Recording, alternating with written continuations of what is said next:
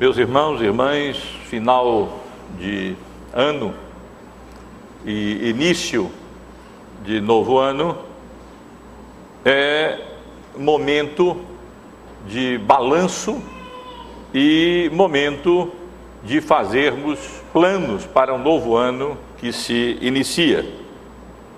Não apenas as empresas, as instituições param e refletem acerca dos acontecimentos passados no ano de 2005 e fazem um balanço das suas atividades, das suas, da sua prosperidade ou não, e também planejam as atividades para o próximo ano, mas é também um ano de balanço espiritual e um ano em que nós, como crentes em Cristo Jesus, paramos também para olhar um pouquinho para trás.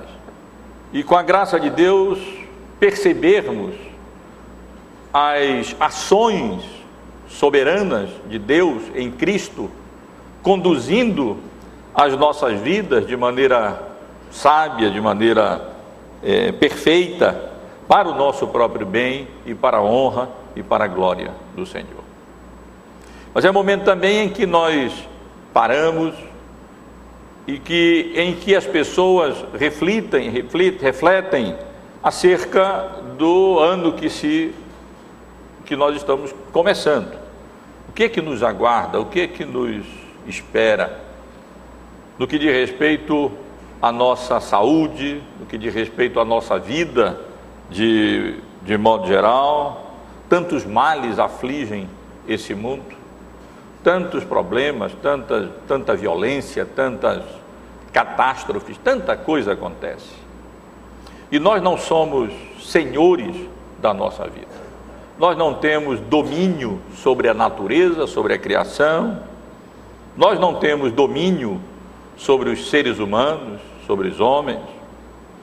E muitas pessoas ficam eh, apreensivas diante de um novo ano que começa. Nós não somos assim, não ficamos apreensivos, porque nós sabemos, como lemos na passagem conhecida na carta aos Romanos, no capítulo 20, no capítulo 8, no versículo 28, que todas as coisas cooperam para o bem daqueles que amam a Deus, daqueles que são chamados segundo o seu propósito. E temos essa convicção absoluta. Todas as coisas operam juntas, todas as coisas operam de maneira harmônica, dirigidas por Deus, de modo absolutamente sábio, para o nosso próprio bem, para o bem daqueles que foram chamados pela graça soberana e pela misericórdia de Deus em Cristo Jesus. E quando nós olhamos para o ano passado, nós podemos constatar tantas manifestações dessa maneira harmoniosa de Deus fazer, operar, agir, acontecer todas as coisas, conduzindo para o nosso bem e para a honra e para a glória dele.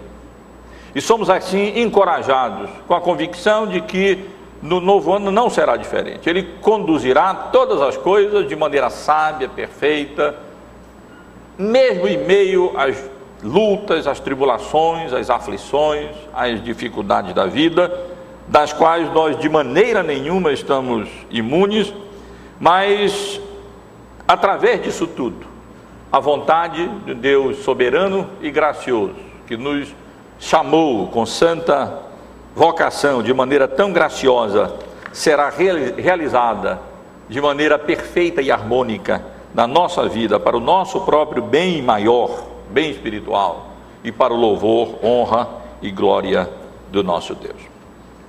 Meus irmãos, nós estamos estudando a carta, o livro de Atos dos Apóstolos, eu creio que já há dois anos ou um pouco mais.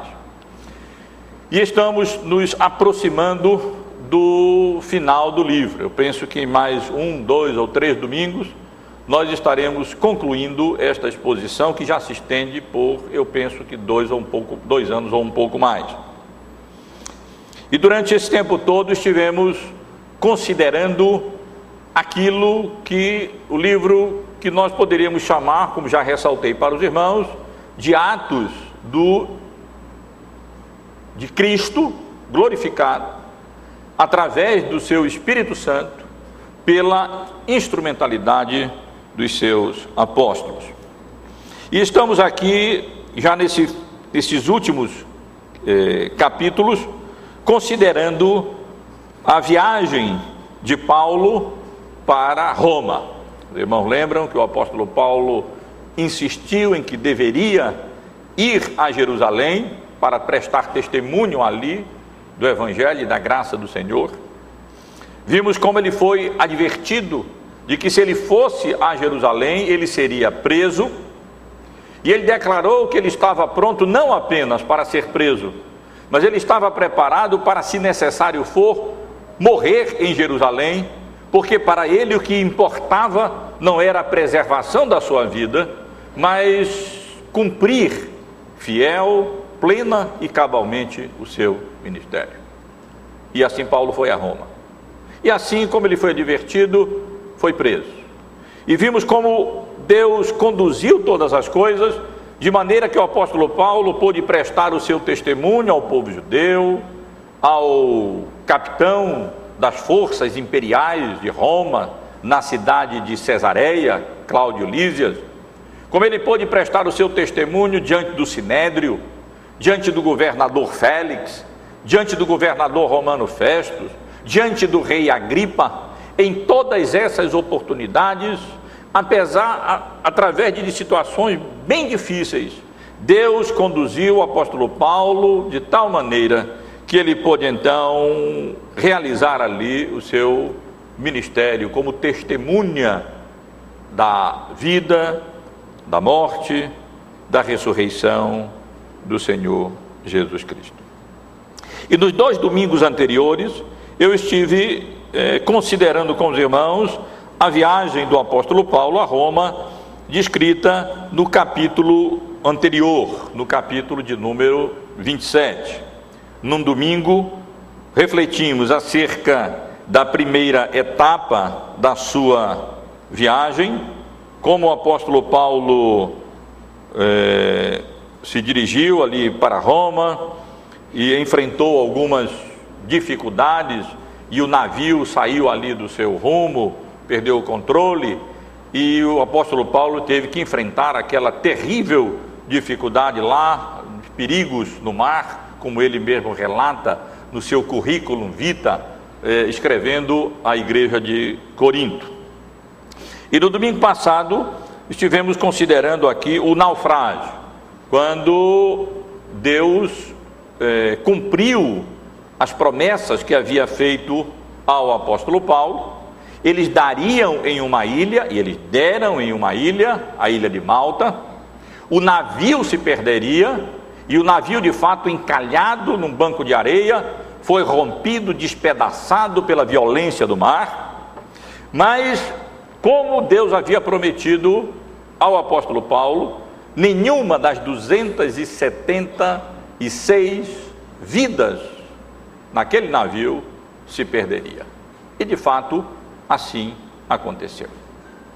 E hoje, meus irmãos, eu quero eh, considerar com os irmãos o final dessa história, o final desse relato da viagem do apóstolo Paulo, quando eles foram dar em uma ilha, a ilha de Malta, e quero considerar com os irmãos eh, esses três meses que o apóstolo Paulo passou ali na ilha de Malta, juntamente com seus companheiros de viagem, outros presidiários, a, a tripulação do navio, o centurião responsável por ele, os soldados, e chamando atenção de maneira particular, irmãos, para a soberana providência de Deus, ainda nessa etapa em que o apóstolo Paulo teve que invernar ali, quando o navio naufragou, e ele teve que passar esses três meses de inverno na ilha de Malta, para depois então poder continuar viagem e finalmente se dirigir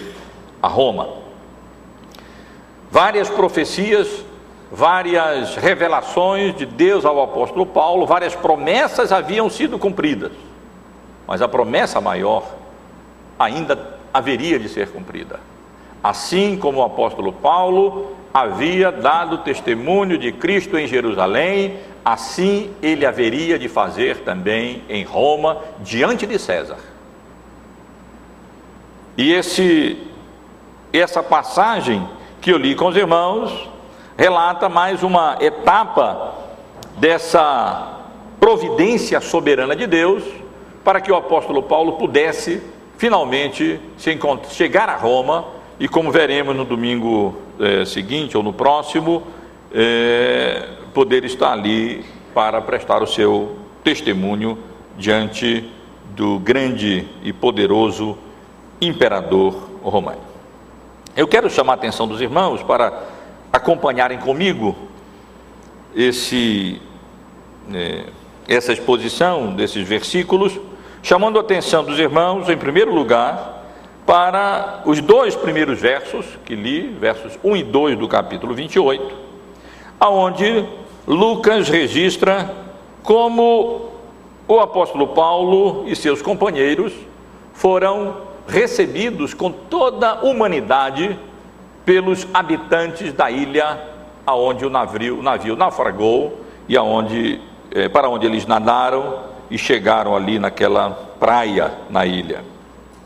A ilha em que eles naufragaram é conhecida como a ilha de é, Malta, que na linguagem falada ali, a linguagem dialeto fenício, é, significa lugar de refúgio.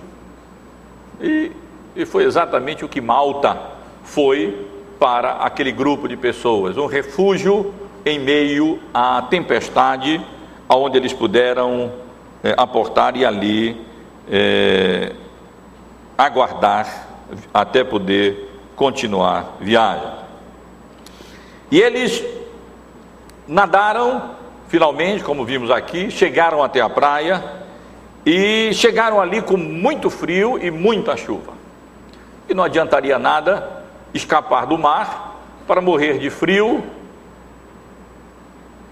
na praia. E, na realidade, chegando ali, eles encontraram a maior, uma excelente receptividade. As, as pessoas ali, habitantes de Malta, são descritos como, são descritas como bárbaros. Os bárbaros trataram-nos com singular humanidade. Mas nós não, não, não sei se essa tradução é uma boa tradução. É uma tradução literal da palavra bárbaros no grego, bárbaro, mas na realidade uh, o conceito que nós temos hoje da palavra, com essa palavra não é exatamente o mesmo com que a palavra era empregada na época. Na época, aqueles de fala eh, grega, de cultura grega, de cultura romana, chamavam de bárbaros todos os outros, os outros povos que não utilizavam, que não falavam a língua grega. E portanto, é, isso não significa que eles fossem um povo selvagem, um povo não civilizado, e na realidade, pelo tratamento que eles deram a Paulo e aos seus companheiros, eles não tinham nada de bárbaros. Eles foram pessoas muito humanitárias, muito educadas e trataram muito bem aqueles que é, ali é, naufragaram. Eles fizeram uma fogueira para que aquelas pessoas pudessem se aquecer do frio e não viessem a ficar enfermas ou mesmo morrer por causa do frio. E ali, portanto, eh, socorreram e ajudaram da maneira como eles puderam, eh, recebendo realmente aquela comitiva, aquele grupo de pessoas, com toda a humanidade, com toda a gentileza possível, provendo aquilo que era possível e aquilo, aquilo que era necessário. Não eram duas, três ou quatro ou cinco ou dez pessoas, eram quase 300 pessoas. E na realidade aquilo que eles podiam fazer naquele momento era de imediato aquecer aquelas pessoas ali, é, e foi exatamente aquilo que é, eles vieram a fazer na providência de Deus. a partir do versículo 3, os irmãos podem acompanhar, até o verso de número 6, Lucas relata como o apóstolo Paulo, Lucas e Trófimo eh, vieram a ser confundidos com deuses, atidos, vieram a ser tidos como se fossem eh, deuses. E Lucas relata como isso veio a acontecer. Na realidade, quando os habitantes da ilha estavam ali fazendo aquela fogueira para que eles pudessem se aquecer, Paulo não ficou parado, não era muito o seu estilo ficar ali só sentado esperando. Ele ajudou. E ele então foi pegar alguns gravetos para colocar no fogo e assim manter aquele fogo para que eles pudessem se aquecer. E diz o texto então que quando ele pegou aqueles gravetos no frio, no meio daqueles gravetos havia uma, uma víbora, uma, uma cobra, pelo menos os, os nativos, as pessoas da ilha, julgaram que fosse venenosa e provavelmente seria. E então ele, ao atirar os gravetos ao fogo, eh, a, a cobra despertou do frio e então mordeu a sua mão, se agarrou eh, a sua mão. Ora, as pessoas que ali estavam, e já sabendo que aqueles, aquelas pessoas que estavam no navio, pelo menos aquele grupo, e Paulo entre eles, eram pessoas que estavam detidas estavam sendo levadas para Roma para serem julgadas, então julgaram que é, eles, ele, aquele homem só podia ser de fato é, um assassino, só poderia ser de fato culpado porque escapando do rei Netuno, escapando do mar, agora a deusa de que? A deusa justiça vinha ao encalço deles para dele para de fato tirar-lhe a vida. Lemos no versículo a partir do versículo 3. Tendo Paulo ajuntado e atirado à fogueira um feixe de gravetos, uma víbora fugindo do calor prendeu-se-lhe a mão.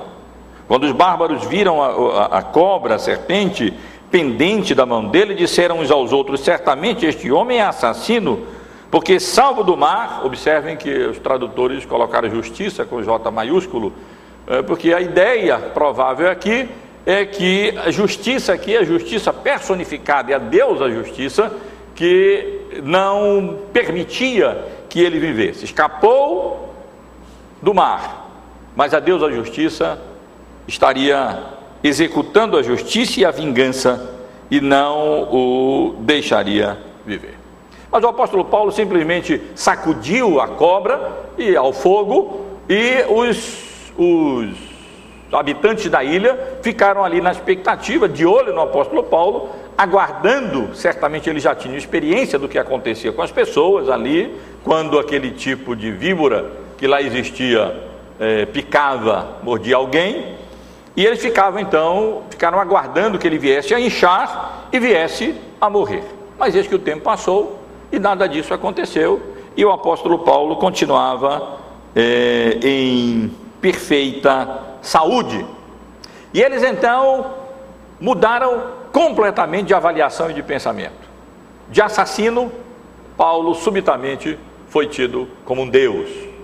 E nós já nos deparamos com essa atitude volúvel das pessoas, no capítulo 14 do livro de Atos, na cidade de Listra, quando Paulo e Barnabé, depois de terem curado um coxo, eles foram tidos por deuses. Nós lemos isso no capítulo 14, nos versos 11 em diante. Quando as multidões viram o que Paulo fizera, gritaram em língua licaônica, dizendo: Os deuses em forma de homem baixaram até nós. A Barnabé chamaram Júpiter e a Paulo Mercúrio, porque era este o principal portador da palavra. Mas, meus irmãos, Paulo ficou, quando percebeu o que estava acontecendo, ele ficou eh, indignado contra aquela tentativa de transformá-los em Deus, e ali nós vemos, nós vimos novamente essa esse caráter volúvel das pessoas. Naquele momento, em Listra, primeiro Paulo foi confundido com Deus e depois apedrejado. Aqui, como assassino, e depois foi tido por Deus. Mas isso só mostra o quão volúvel, volúveis são as pessoas que não têm um conhecimento genuíno e verdadeiro da revelação acerca de Deus, da sua maneira de agir e, portanto, com superstição, é, tem as pessoas por deuses é, sem uma razão ou sem uma, sem uma justificativa, na realidade, adequada. De fato, meus irmãos, Paulo não era nem assassino nem Deus, mas estava mais próximo da segunda possibilidade. Não que ele tivesse qualquer divindade em si próprio, mas Paulo estava ali na ilha como ministro do Deus Altíssimo. E Deus mesmo, de uma maneira ou de outra, o preservou do veneno da víbora, se é que ela chegou de fato a morder. Esse é, é, é, esse é o que nos dá a entender a narrativa de Lucas. E o fato é que Deus o preservou ali, não permitindo que mal nenhum viesse ali acontecer. A partir do versículo 7 até o versículo 10, Lucas narra a maneira como, como eles foram bem eh, hospedados, como foram hospedados ali com benignidade pelo principal da ilha, pelo governador da ilha, pela pessoa mais eh, com maior autoridade ali naquela ilha. É interessante apenas de passagem a acuracidade, eh, registros antigos daquela ilha mencionam a mesma palavra no original, aqui traduzida como homem principal, com referência à pessoa que era o responsável, líder, que tinha poder político ali na ilha de Malta. E Lucas narra, meus irmãos e irmãs, como depois desse acontecimento, é, um homem chamado Públio, que era esse, essa autoridade ali em Malta, possuía uma fazenda, um sítio, uma propriedade próximo aonde o apóstolo Paulo e os seus companheiros é, naufragaram, e como ele ofereceu hospedagem a Paulo e aos seus amigos. É improvável que ele tenha hospedado todas as pessoas do navio. Hospedar quase 300 pessoas não era fácil mesmo para um governador ali da ilha de Malta. É, o mais provável é que a referência que Lucas faz aqui é a Paulo, a Lucas, ao centurião, aquelas pessoas que de fato haviam se tornado, que eram líderes ali é, naquele, naquele, naquela viagem, naquele navio. Mas o fato é que Públio ofereceu hospedagem com muita, com muita benignidade, Lucas ressalta isso no final do versículo 7. Perto daquele lugar havia um sítio pertencente ao homem principal da ilha, chamado Públio, o qual nos recebeu e hospedou benignamente por três dias. Também não ia, não ia passar na casa do governador ali três meses, né? Provável que ele teria ali depois proporcionado outra, outra, outro local, habitação e tudo, para que eles pudessem permanecer ali durante os três meses. Mas, enquanto Paulo, Lucas, provavelmente Aristarco e as outras autoridades estavam ali hospedadas, eis que o pai de Públio é, adoeceu com febre, desinteria. Os estudiosos têm identificado a doença de Públio com uma febre conhecida como febre de Malta, eh, uma doença que dava lá em consequência como resultado do leite das cabras maltesas na época. E essa, essa, essa causa dessa doença foi descoberta no século passado, século retrasado. Mas o fato é que o homem veio a, a adoecer, estava com, com desinteria e com febre, e o apóstolo Paulo então orou por ele e graciosamente Deus em Cristo curou aquele homem. E Paulo ficou famoso da noite para o dia, tornou-se uma celebridade na ilha de Malta. E as pessoas enfermas então procuravam aquele homem, eh, e Deus graciosamente manifestou de fato seu poder através do apóstolo Paulo. Não é incomum os apóstolos realizarem, eles tinham de fato esses poderes para a realização de curas extraordinárias, de milagres extraordinários nesse sentido como manifestação e atestado do poder de Deus no ministério deles, na vida deles. E então o apóstolo Paulo, a semelhança do que o Senhor Jesus fez, há uma semelhança muito grande aqui do, do, daquilo que o Senhor Jesus realizou e Lucas registrou, se não me falha a memória, no capítulo 4 do Evangelho de Lucas, é quando várias pessoas vinham até Jesus, e aqui várias pessoas vinham até o apóstolo Paulo, e com a graça de Deus, manifestando o poder de Deus, aquelas eh, pessoas foram curadas. Não é dito, nada é dito aqui acerca do apóstolo Paulo ter anunciado o evangelho na ilha de Malta. Lucas, pelo menos, não menciona isso. É muito difícil imaginarmos o apóstolo Paulo passar três meses na ilha de Malta sem anunciar o evangelho. Provavelmente Lucas não fez menção do fato porque aqui ele se concentra, como nós vimos que ele é seletivo nos acontecimentos históricos que ele registra. Lucas que aqui se concentra aqui apenas na viagem e nos eventos é, que aconteceram e que demonstram a providência soberana de Deus em tudo aquilo para que o apóstolo Paulo pudesse finalmente chegar em Roma e ali testemunhar diante o evangelho diante de César. Lucas já havia registrado várias pregações do apóstolo Paulo, em vários contextos, em várias circunstâncias, diante dos judeus, diante de pagãos cultos, diante, como fez em, em, em Corinto, em Atenas, diante de pagãos não cultos, como havia feito em Listra, e portanto ele, para não se tornar repetitivo, ele não registra nada sobre o anúncio do evangelho em Listra, mas certamente o apóstolo Paulo pregou o evangelho ali.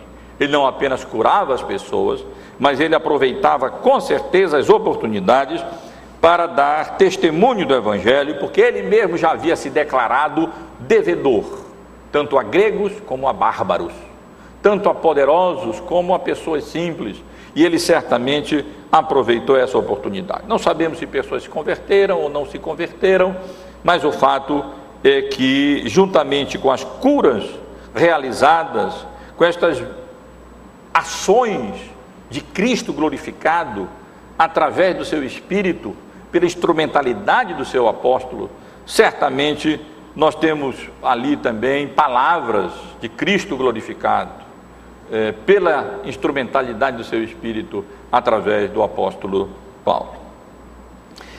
E meus irmãos, é, a, a conclusão desse breve relato que Lucas nos fornece da estadia de Paulo durante esses três meses na ilha é, de Malta, é que, como consequência dessas manifestações da graça e do poder de Deus através do seu apóstolo, na cura daquelas pessoas, eles foram é, abençoados e distinguidos com várias honrarias. A palavra dá a entender é, honrarias financeiras, bens ali para a manutenção deles, para o sustento deles, para a estadia deles naqueles três meses, e também eles foram supridos com tudo aquilo que eles precisariam para continuar viagem e assim é, chegar na Itália, chegar em Roma e assim Paulo poder dar o seu testemunho diante do imperador romano.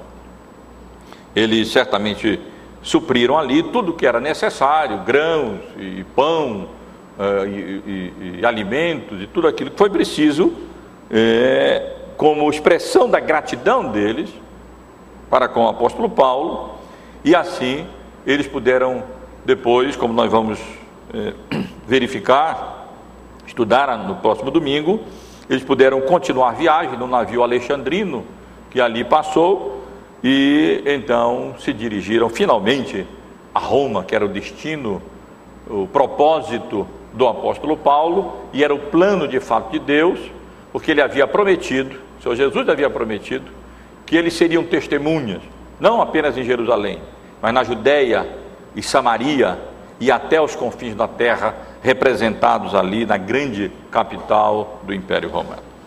Meus irmãos e irmãs, eu quero apenas é, extrair dessa passagem algumas lições para, nossa, para o nosso eh, encorajamento nessa noite.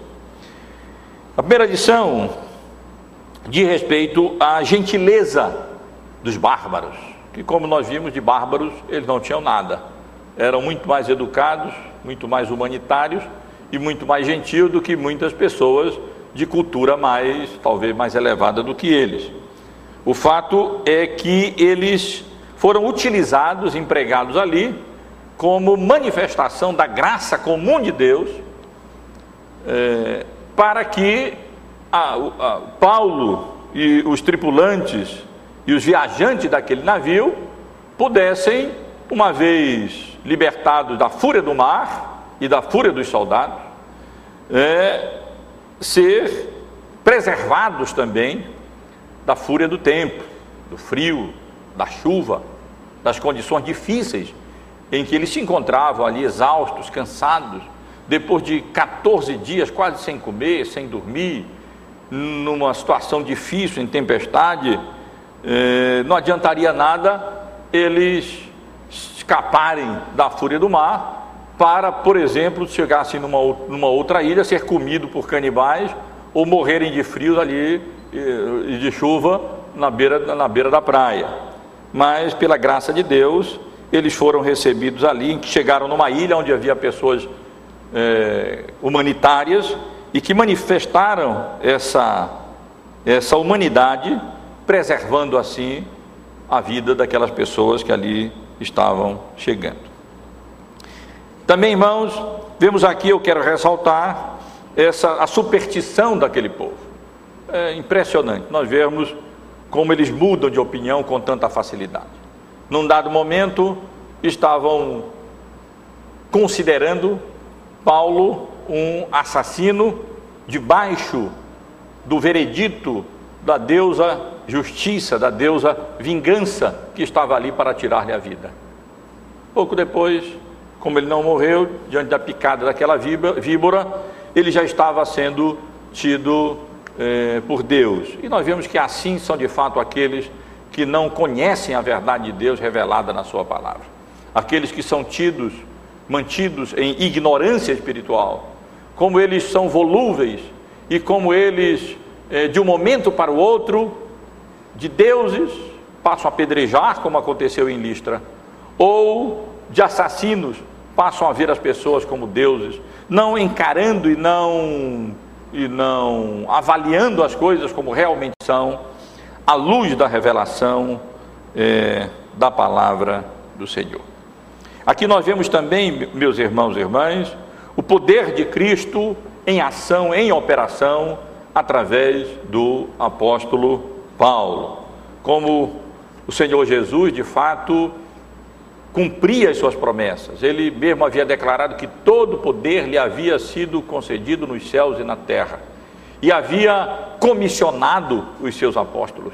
E aqui estavam os seus apóstolos revelando, expressando, manifestando de fato o poder de Cristo e a autoridade de Cristo, mesmo sobre aqueles enfermos, curando aquelas enfermidades e manifestando assim que eles estavam ali agindo não por vontade própria, por isso Paulo orava, mas estavam ali como ministros de Deus e com o poder que Deus havia concedido, é que eles haviam curado não apenas o pai de Públio, mas também todos aqueles enfermos que o estavam procurando. Mas, meus irmãos, essas lições eu quero extrair apenas de passagem, porque a lição principal que essa porção da palavra de Deus inspirada e registrada por Lucas nos comunica de respeito à soberana providência de Deus em Cristo Jesus. Já vimos isso no domingo passado. Mas assim como as promessas ainda não, não, não tinham sido todas cumpridas, assim nós vemos ainda aqui a providência de Deus através de todos esses acontecimentos para que a promessa de Deus para o apóstolo Paulo viesse a ser cumprida. Assim como ele havia dado testemunho dele em Jerusalém, ele haveria de fazê-lo também em Roma. Paulo não havia chegado ainda em Roma. E no meio de todos os acontecimentos, e através de todas essas adversidades, na realidade nós vemos a graça soberana de Deus, a providência soberana de Deus conduzindo todas as coisas para o bem do apóstolo Paulo, subsidiariamente para o bem daqueles que estavam com ele, porque a graça de Deus é contagiosa nesse sentido, mesmo a graça comum. E para que o apóstolo Paulo pudesse finalmente chegar a Roma e ali prestar o seu testemunho. Vemos aqui, meus irmãos, a soberana providência de Deus agindo de várias maneiras. Vemos a providência de Deus agindo através do próprio clima. Deus é Senhor do clima. Deus é Senhor das ondas. Deus é Senhor da chuva. Deus é Senhor do frio. E em todas essas coisas, Deus estava agindo e Deus estava operando. Vemos Deus aqui operando através de, dos próprios animais, através da própria serpente. Quando aquela serpente mordeu o apóstolo Paulo, mordeu dentro da providência soberana de Deus. Até os animais estão debaixo da supervisão e do controle do Criador de todas as coisas e do mantenedor do universo.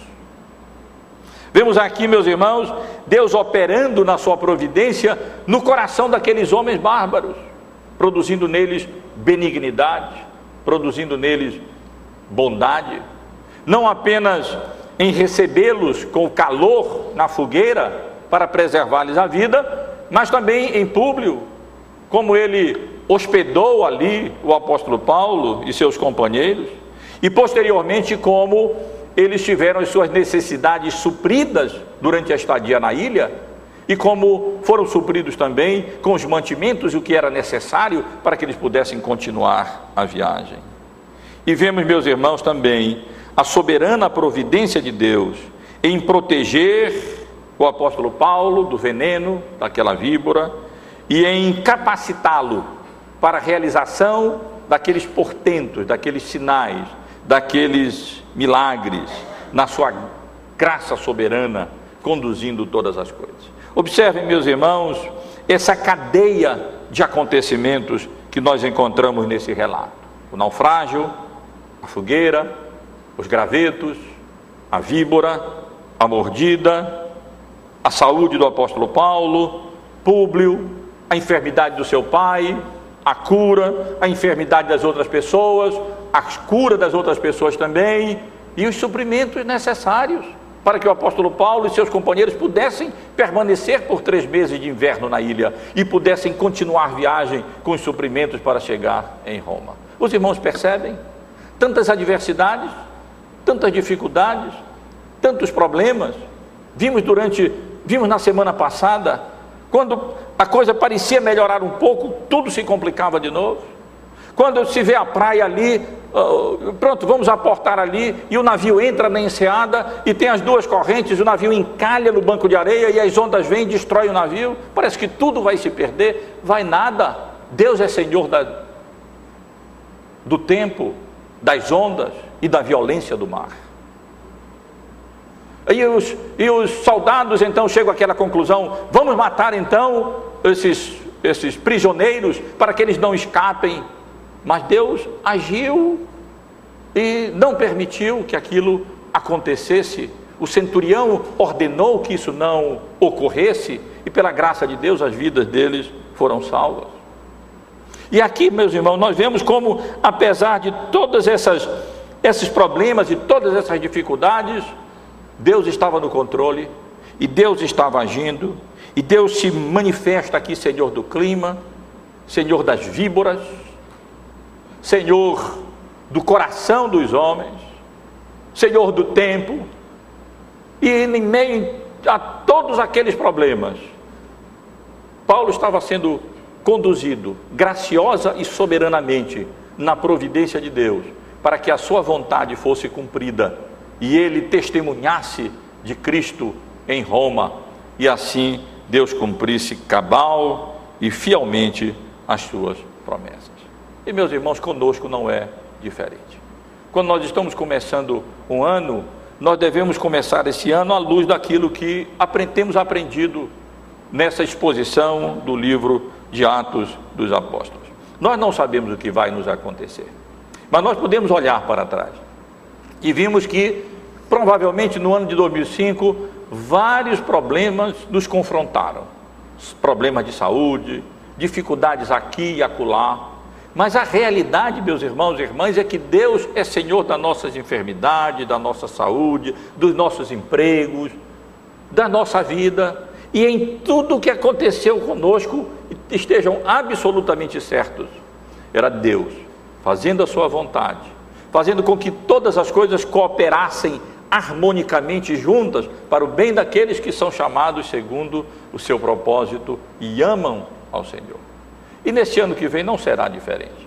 Nós não sabemos o que vai nos acontecer, não sabemos o que ocorrerá no que diz respeito à nossa saúde, às pessoas que nos são queridas, ao nosso emprego, à nossa vida de um modo geral.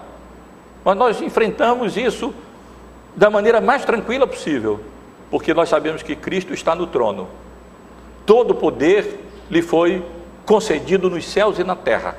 As nossas vidas estão nas suas mãos. E o que quer que nos aconteça, a semelhança do que aconteceu aqui com o apóstolo Paulo, contribuirá e cooperará harmonicamente para que a vontade daquele que nos remiu e nos salvou em Cristo Jesus se cumpra na nossa vida de maneira plena e cabal, para o nosso próprio bem, e louvor e honra e glória do seu nome. Nós não começamos um novo ano com a expectativa romana de que tudo nos irá bem. As coisas não foram bem com o apóstolo Paulo. Ele enfrentou muitos e graves e sérios problemas. O que nos conforta, o que nos anima, e o que nos encoraja sempre, quando nós começamos a cada ano, é que nós sabemos que Deus está no trono, que Cristo age, que toda autoridade foi concedida ao nosso redentor e que ele é o Senhor da história, é o Senhor do tempo, é o Senhor do clima, é o Senhor das serpentes, é o Senhor das ondas, é o Senhor das tribulações, das enfermidades, de todas as coisas que porventura venham acontecer conosco. E a nossa vida está nas mãos dele, e ele conduzirá a nossa vida a bom termo, de acordo com a vontade soberana dele, de modo que todas as coisas cooperem para o nosso próprio bem e para o louvor, para a honra e para a glória do nosso Deus. Vamos.